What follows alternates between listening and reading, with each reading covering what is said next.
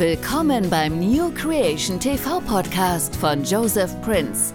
Wir glauben, dass Gott heute eine besondere Botschaft für dich hat. Viel Spaß mit der Predigt. Sind Sie bereit für Gottes Wort? Ich habe etwas sehr Spannendes vom Herrn bekommen. Diese Gemeinde, die New Creation Church, rückt Jesus sehr stark in den Mittelpunkt.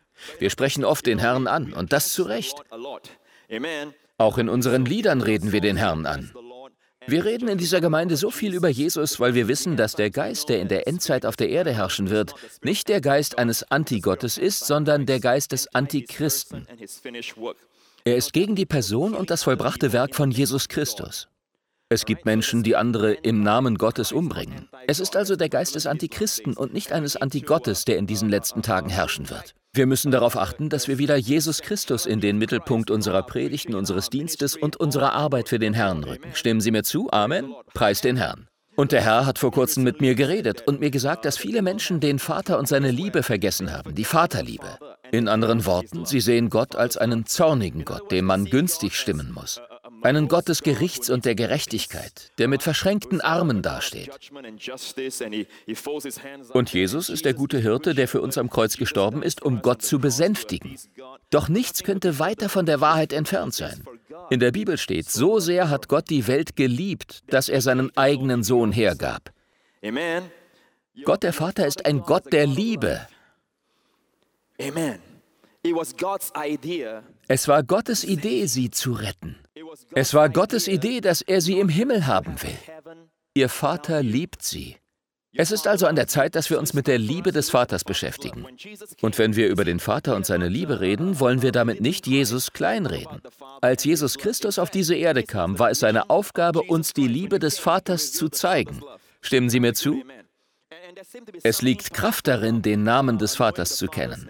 In der Bibel steht, in Römer 8, Vers 15, denn ihr habt nicht einen Geist der Knechtschaft empfangen, dass ihr euch wiederum fürchten müsstet, sondern ihr habt den Geist der Sohnschaft empfangen, indem wir rufen, aber, Vater.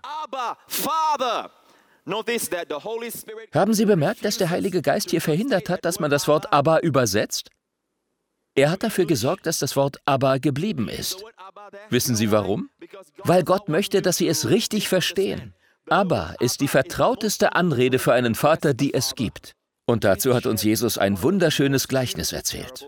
Theologen nennen es das Gleichnis der Gleichnisse. Es geht darin um die Liebe des Vaters. Und darüber möchte ich heute sprechen. Schauen wir uns das Gleichnis an, einverstanden? Sind Sie bereit? Sind Sie bereit? Amen.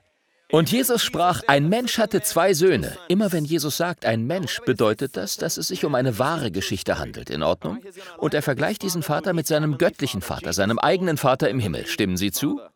Jesus sagt uns, das ist dein Gott. Hören Sie gut zu. Leider stellt die Kirchenwelt, und das meine ich ganz allgemein, die Geschichte sehr negativ dar. Die Überschrift in ihrer Bibel lautet wahrscheinlich der verlorene Sohn. Nun, die Geschichte beginnt aber mit einem Mann. Der Held der Geschichte und die wichtigste Person ist der Vater. Jesus sprach, ein Mensch hatte zwei Söhne. Und der jüngere von ihnen sprach zum Vater, Gib mir den Teil des Vermögens, der mir zufällt, Vater. Und er teilte ihnen, also beiden. Ihnen sind beide, der jüngere und der ältere Bruder, das Gut. Ich möchte Ihnen kurz erklären, was das in der jüdischen Kultur bedeutet. Vergessen Sie nicht, dass all das vor einem jüdischen Hintergrund und in einer jüdischen Kultur geschieht. Wenn dort ein Sohn zu seinem Vater ging und sagte, Gib mir mein Erbe, dann sagte er ihm praktisch damit, Fall tot um. Oder, ich kann es nicht erwarten, bis du stirbst. Denn zu dieser Zeit ging das Erbe erst auf den Sohn über, wenn der Vater gestorben war. Amen. Und nicht allein das. In dieser Kultur und Zeit bestand der größte Teil des Erbes nicht aus Silber und Gold, sondern aus bewirtschaftetem Land. Der Sohn stieß also nicht nur seinen Vater weg, sondern seine gesamte Familie, seinen Großvater, seinen Urgroßvater und seinen Ururgroßvater. Indem er seinen Anteil einforderte, sagte er sich von seiner Familie los. Amen. Es war, als würde er sagen, fall tot um. Okay? Wir reden also über einen Vater, der von seinem Sohn vollständig zurückgewiesen wird. Vergessen Sie das nicht. Und dann steht in der Bibel, der Vater teilte ihnen das Gut. Jeder von ihnen bekam also seinen Anteil. Nun müssen Sie wissen, dass in der jüdischen Kultur der ältere Bruder stets das Doppelte bekommt. Der ältere Bruder bekam also zwei Drittel des Erbes. Das lässt das, was er später sagt, ziemlich dumm aussehen.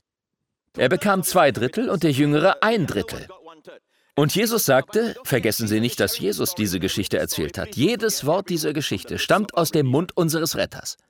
Also, Jesus sagte, und nicht lange danach packte der jüngere Sohn alles zusammen und reiste in ein fernes Land, und dort verschleuderte er sein Vermögen mit ausschweifendem Leben.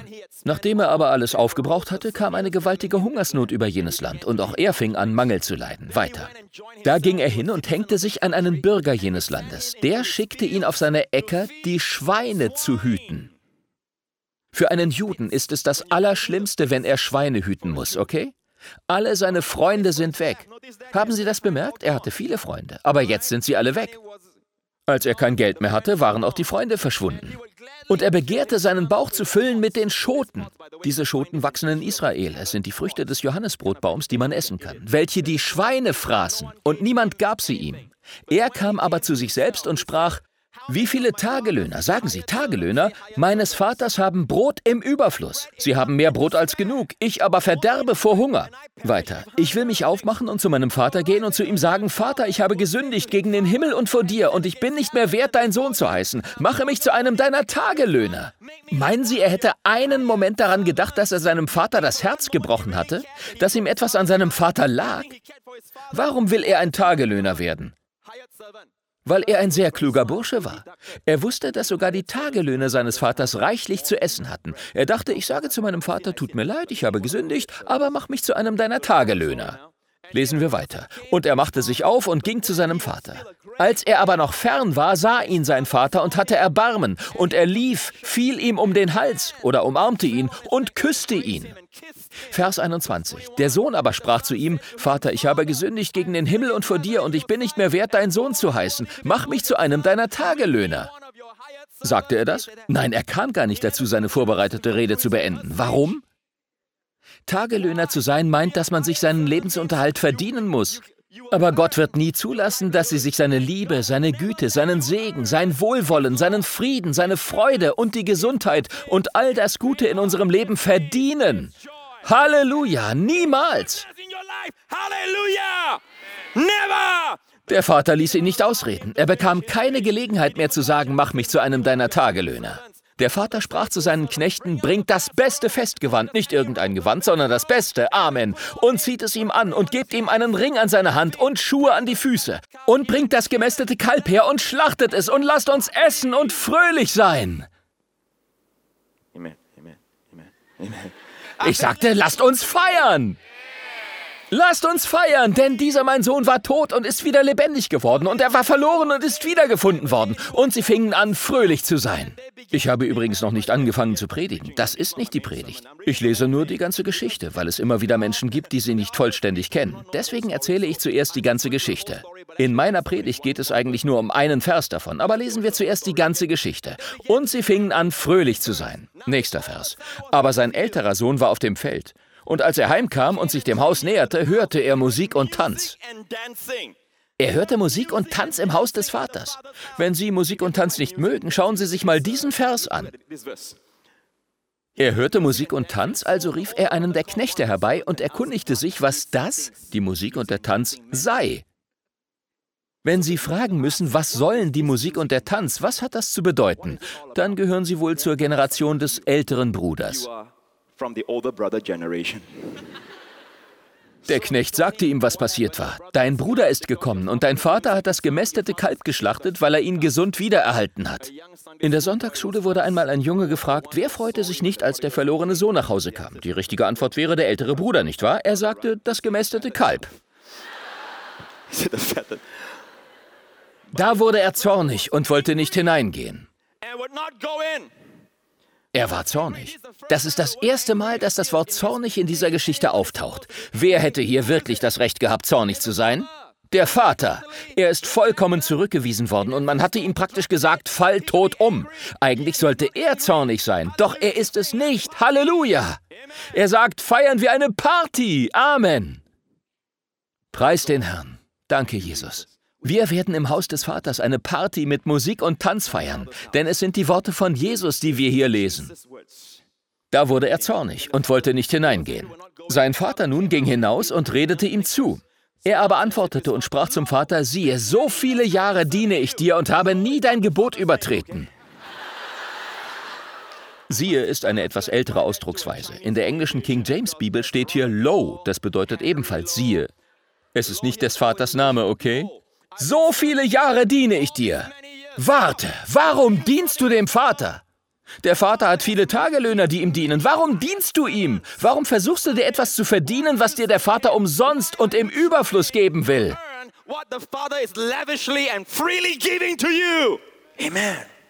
Amen. Preis den Herrn. Amen. Sind Sie bereit? Jetzt fange ich an zu predigen. So, oh, haven't finished yet. Oh, habe ich noch nicht fertig gelesen? Er sagte, und mir hast du nie einen Bock gegeben, damit ich mit meinem Vater fröhlich sein kann. Äh, nein, mit meinen Freunden. Das habe ich extra gesagt, damit sie sehen, dass sein Herz nicht bei seinem Vater ist. Nun aber, da dieser dein Sohn gekommen ist, haben Sie bemerkt, dass er nicht mein Bruder sagt, sondern dieser dein Sohn? Wenn ich nach Hause komme und Wendy zu mir sagt, deine Tochter hat heute in der Schule, dann weiß ich genau, dass etwas passiert ist. Auf einmal ist sie meine Tochter. Mittlerweile mache ich das genauso und sage, deine Tochter.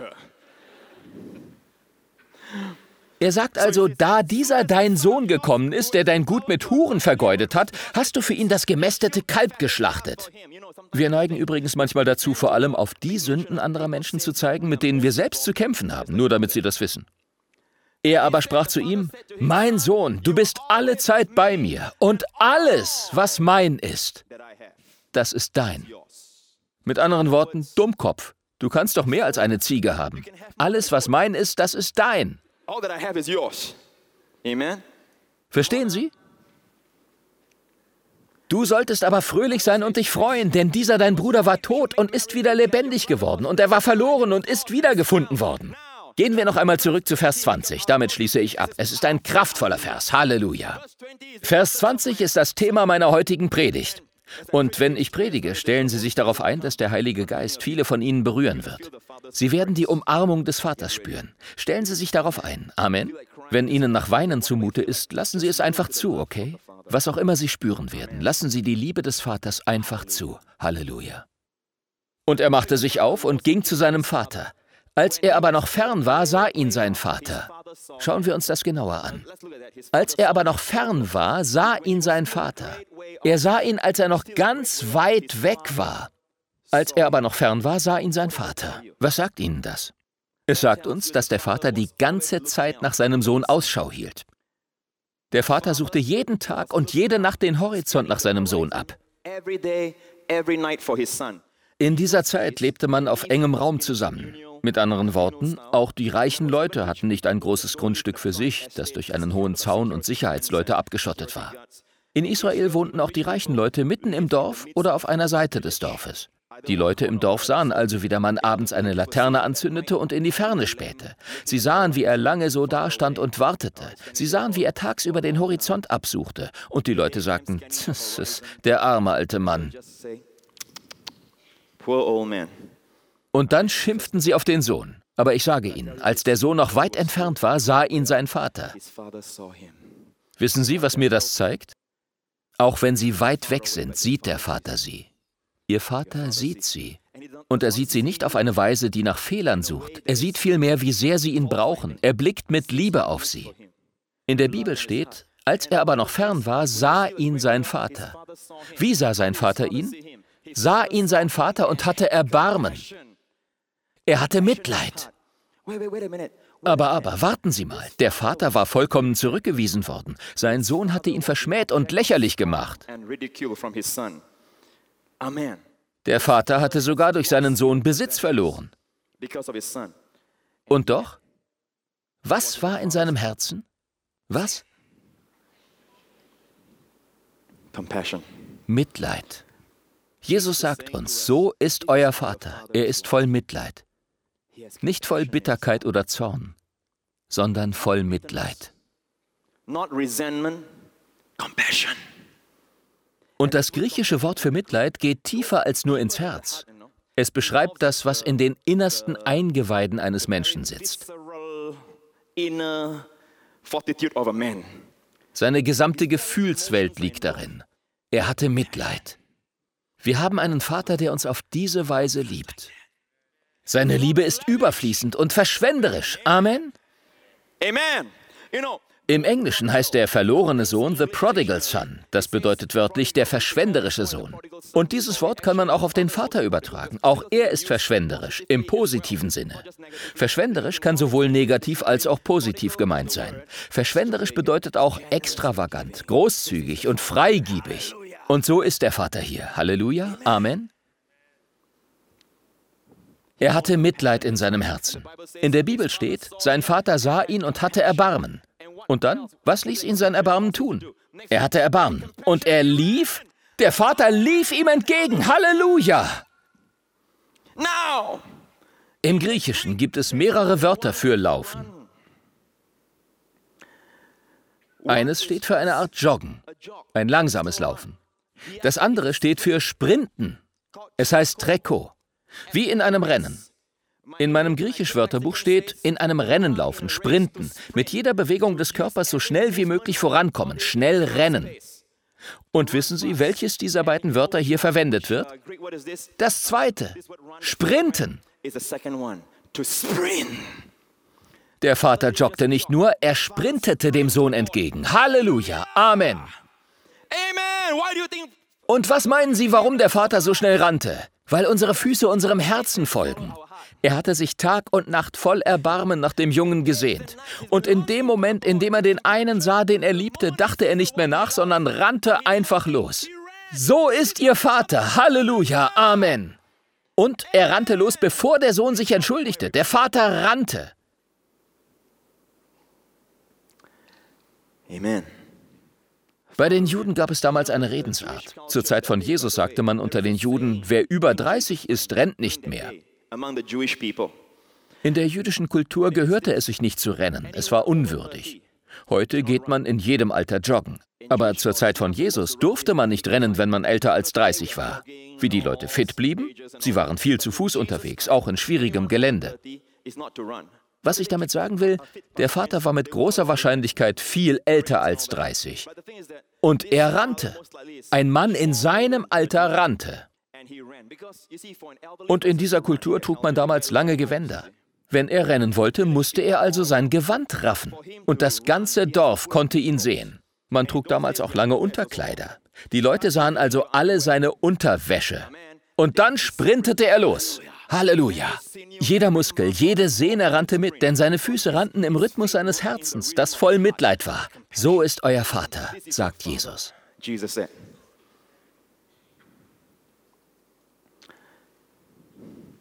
Amen. Ich will Ihnen eine Geschichte von der Olympiade 1992 in Barcelona erzählen. Es ist eine bekannte Geschichte. Sie wurde vor kurzem sogar für eine Werbung verwendet. Im Halbfinale des 400-Meter-Laufes lief ein Athlet namens Redman mit. Er zerrte sich einen Muskel und stürzte.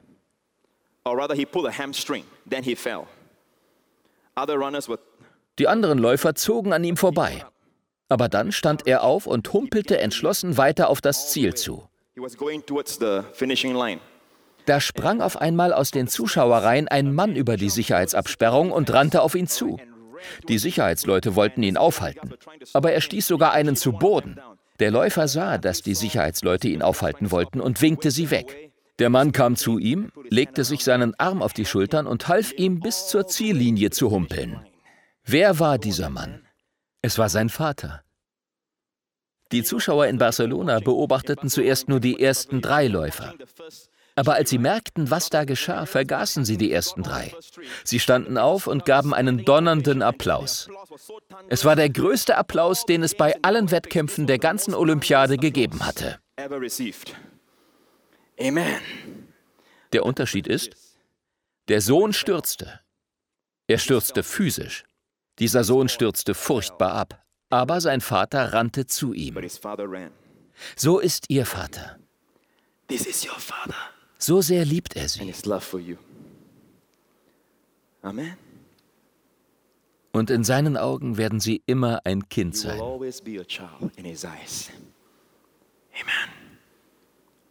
Und was geschah dann? Er rannte und rannte und dann fiel er seinem Sohn um den Hals. Halleluja! Er umschlang ihn mit einer dicken Umarmung. Er umarmte seinen Sohn. Und dann? War das alles? Was that all? In der Bibel steht, er lief und fiel ihm um den Hals und er fiel ihm um den Hals und küsste ihn. Der Vater küsste ihn. Das sind die Worte von Jesus. Der Vater küsste den Sohn. Aber küssen ist hier eine lahme Übersetzung. Wissen Sie warum? Wenn Sie eine Studienbibel haben, schlagen Sie es nach. Wissen Sie, was da steht? Das Wort, das hier für küssen steht, ist ein griechisches Verb, das wieder und wieder küssen, wiederholt küssen, stürmisch küssen bedeutet. Er küsste ihn wieder und wieder. Halleluja, so ist Ihr Vater. Halleluja, Amen. Hallelujah. Amen. Er küsste den Jungen wieder und wieder. Vergessen Sie nicht, dass der Sohn nach Schweinen stank. Er war schmutzig und hatte verfilzte Haare. Aber der Vater küsste ihn wieder und wieder und wieder. Der Vater war abgelehnt worden. Der Sohn hätte auf die Knie fallen und die Füße des Vaters küssen sollen. Aber der Vater küsste den Sohn. Vielleicht denken Sie jetzt, Pastor Prince, wie soll das gehen? Gott ist im Himmel und ich bin hier. Das ist die falsche Denkweise. Ich will Ihnen sagen, wie Gott uns heute umarmt. Möchten Sie das wissen? Er tut es bereits in diesem Gottesdienst. Ich spüre es. Ich spüre es heute in jedem Gottesdienst, wie er kommt und die Menschen umarmt. Und wissen Sie, wie Gott das heute macht? Durch den Heiligen Geist. Das Wort, das in dieser Geschichte für umarmen steht, er umarmte und küsste ihn, dieses griechische Wort für umarmen wird auch in Apostelgeschichte 10 verwendet, als Petrus im Haus des Cornelius über die Vergebung der Sünden predigte. Während Petrus diese Worte redete, fiel der Heilige Geist auf alle. Es ist genau das gleiche griechische Wort wie das, was in unserer Geschichte für umarmen verwendet wird. Der Heilige Geist kam und umschlang alle dort mit einer dicken Umarmung. Halleluja. Und er ist jetzt auch hier. Ich kann es spüren. Er schenkt uns eine wunderbare Umarmung. Wissen Sie, die Umarmung des Vaters presst alles Gift aus ihnen heraus. It's squeezed out. Die Umarmung des Vaters schenkt ihnen Heilung und gibt ihnen Kraft und Sicherheit. Und der Heilige Geist tut gerade genau das. Amen. Ich spüre, wie die Liebe des Vaters auf uns kommt. Eines Vaters, der auf sie zuläuft, nein, sprintet, der sie umarmt und sie immer und immer wieder mit ungestümen Küssen überschüttet. Was für ein Vater. Und wissen Sie, der Sohn hatte noch nicht einmal gesagt, Vater, ich habe gesündigt. All das geschah, bevor der Sohn irgendetwas sagte. Der Vater vergab sofort. Der Sohn wurde nicht zuerst auf Bewährung gesetzt. Bewähre dich, dann vergebe ich dir. Er vergab sofort. Die Liebe ihres Vaters kommt sofort und sie ist vollkommen. Der Vater tat fünf Dinge, die Zahl der Gnade. Er sah, er hatte Mitleid, er rannte, er umarmte und er küsste. Sie ist vollkommen. Und die Liebe des Vaters kommt nicht nur sofort und ist vollkommen, sie nimmt auch Opfer auf sich. Sie hat Gott seinen Sohn gekostet. Lassen Sie Gottes Umarmung zu. Amen. Heben Sie überall im Saal die Hände. Schließen Sie Ihre Augen und sprechen Sie aus ganzem Herzen zu Gott. Er ist hier.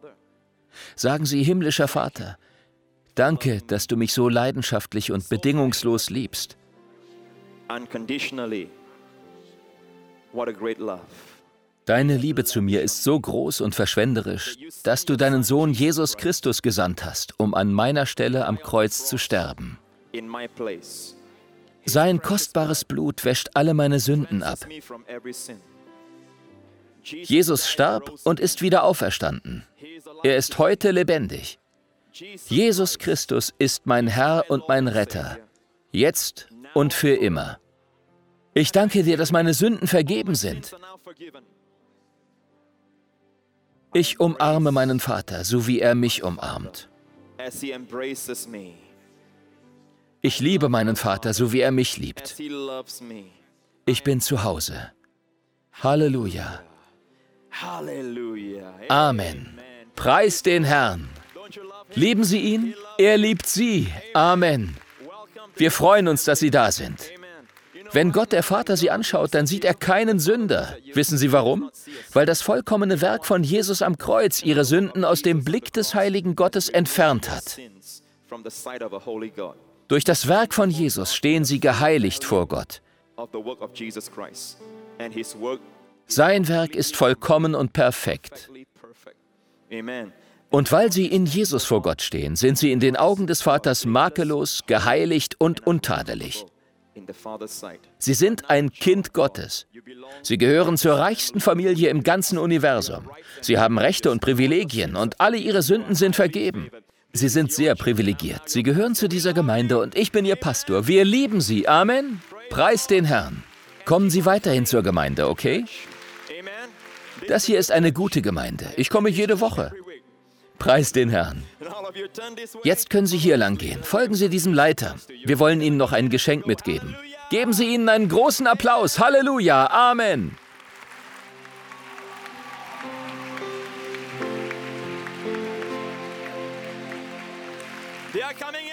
Sie kommen herein. Halleluja. Preis den Herrn. Praise the Lord. Vielen Dank fürs Zuhören. Wir hoffen, dass diese Predigt dich gesegnet hat. Weitere Inhalte von Joseph Prince findest du auf unserer Website neocreationtv.org/de. Wir wünschen dir Gottes Segen und Gunst und beten, dass du seine Liebe erfährst.